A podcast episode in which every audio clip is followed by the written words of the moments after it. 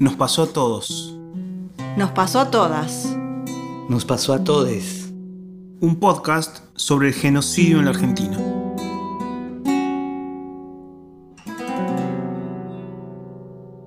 Un pulpo, como cualquier otro animal, vive en ciertos hábitats. Desde ya en el mar, pero el mundo oceánico es muy grande. Algunos viven en arrecifes de coral, otros en aguas pelágicas, en praderas marinas y en otros lugares con nombres así de bellos. Campo de Mayo era un gran pulpo. Tenía su cabeza en la guarnición militar y sus tentáculos eran los distintos lugares distribuidos en el norte de la provincia de Buenos Aires, a donde las personas eran secuestradas y mantenidas en cautiverio. En este episodio vamos a hablar del hábitat de ese pulpo, o sea, del territorio donde funcionaba ese gran sistema de campos de concentración. Un territorio es una porción de suelo o un pedazo de tierra para los amigos. Pero un territorio está hecho también de las cosas que hay en él y sobre él. Hay casas, fábricas, escuelas, autos, camiones, colectivos, galletitas, cueros, instalaciones eléctricas y así podemos seguir. Un territorio está hecho también de las personas que lo pisan, viven y habitan. Y eso es solo la foto, porque en la película cosas y personas, personas y cosas interactúan. Van y vienen haciendo, todos los días, de ese lugar un lugar en el mundo. ¿Por qué Misiones es Misiones? Por muchas cosas. Para hablar de ese territorio, seguro que vamos a tener que hablar de selvas, de la explotación de la madera, de la producción de yerba mate y de sus cosecheros. Para hablar de Tucumán, por ejemplo, habría que nombrar los ingenios azucareros y los talleres ferroviarios, que eran algo así como la columna vertebral de esa provincia. Para hablar del territorio donde tenía su influencia Campo de Mayo hay que hablar de fábricas, de tejidos, de metales, de barcos, de cerámicas, de acero y la lista puede seguir. Donde hay fábricas, hay obreros, y donde hay obreros suele haber sindicatos. Los tentáculos del pulpo llegaron hasta cada rincón en el que hubo sindicatos que defendieron a sus obreros. Llegaron, por ejemplo, hasta el norte del Tigre. Sí, ahí donde está el puerto de frutos y el delta. Ahí había obreros que fabricaban barcos. La empresa más importante de esa época se llamaba Astilleros Argentinos Río de la Plata Sociedad Anónima, pero se conocía más como Astarza. Todos los días llegaban unos 1.500 obreros a las 18 manzanas que ocupaban la planta. Y sí, para hacer barcos se necesita espacio. Y obreros calificados. ¿Alguna vez hiciste un barco? Lo más probable es que no, es que no cualquiera te hace un barco. Por eso les pagaban bastante más que al promedio de los trabajadores. Lo que no hacían era darles condiciones seguras de trabajo. Dos por tres había accidentes laborales graves o enfermedades que eran causadas por las mismas condiciones de trabajo.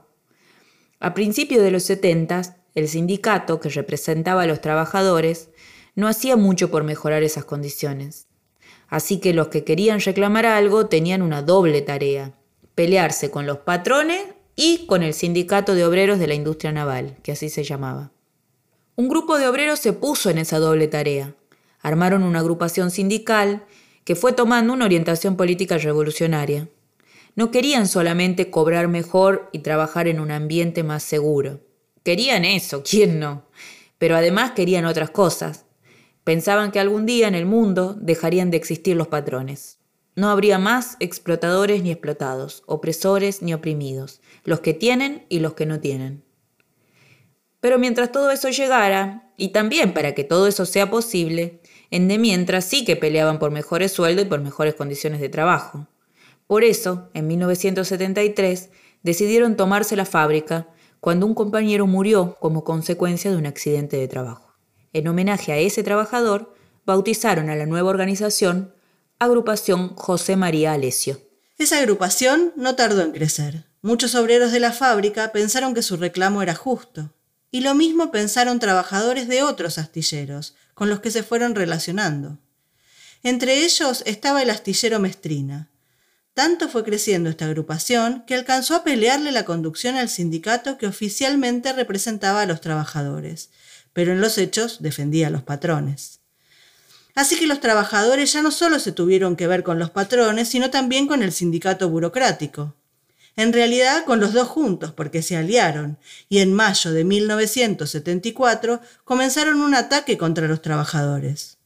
Hubo persecuciones, secuestros y asesinatos que estuvieron a cargo de distintos grupos parapoliciales y matones sindicales.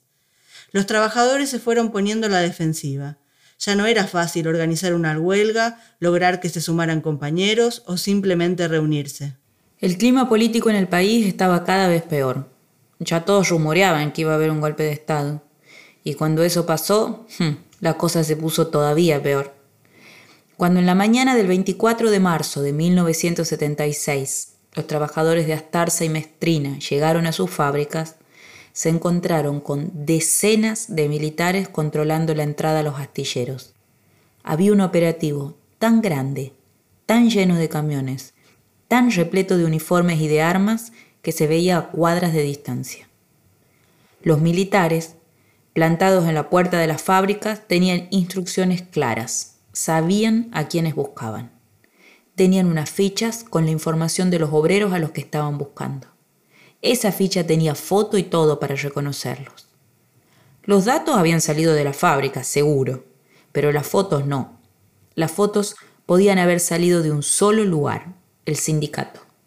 Solo ahí les pedían a sus afiliados una foto carné para hacerle la ficha.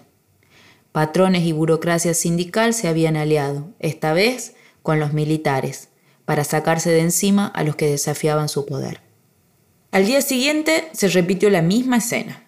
El resultado fue que, dos días después del golpe de Estado, ya habían sido detenidos unos 60 obreros, muchos de ellos miembros de la agrupación José María Lesio y otras organizaciones parecidas. Casi todos fueron llevados a la comisaría de Tigre, donde estuvieron pocos días. La mayoría tuvo un segundo destino, la guarnición Campo de Mayo.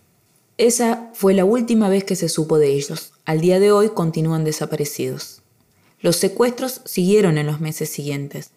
Cuando terminó el primer semestre de 1976, la mayoría de los integrantes de la agrupación José María Lesio ya había sido secuestrada.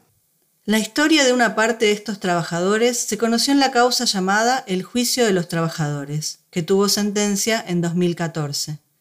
Hubo otro juicio dentro del gran universo de Campo de Mayo que también trató el caso de muchos obreros de la zona Zárate y Campana. Cuando los militares dividieron el territorio para organizar la represión, decidieron que esa zona la iban a llamar Área 400. Ahí funcionaron no menos de ocho centros clandestinos de detención, el más importante de los cuales funcionó en la fábrica militar de Tolueno. Aunque el ejército coordinaba ahí la acción represiva, no solo ellos secuestraban, también operaron ahí otras fuerzas represivas.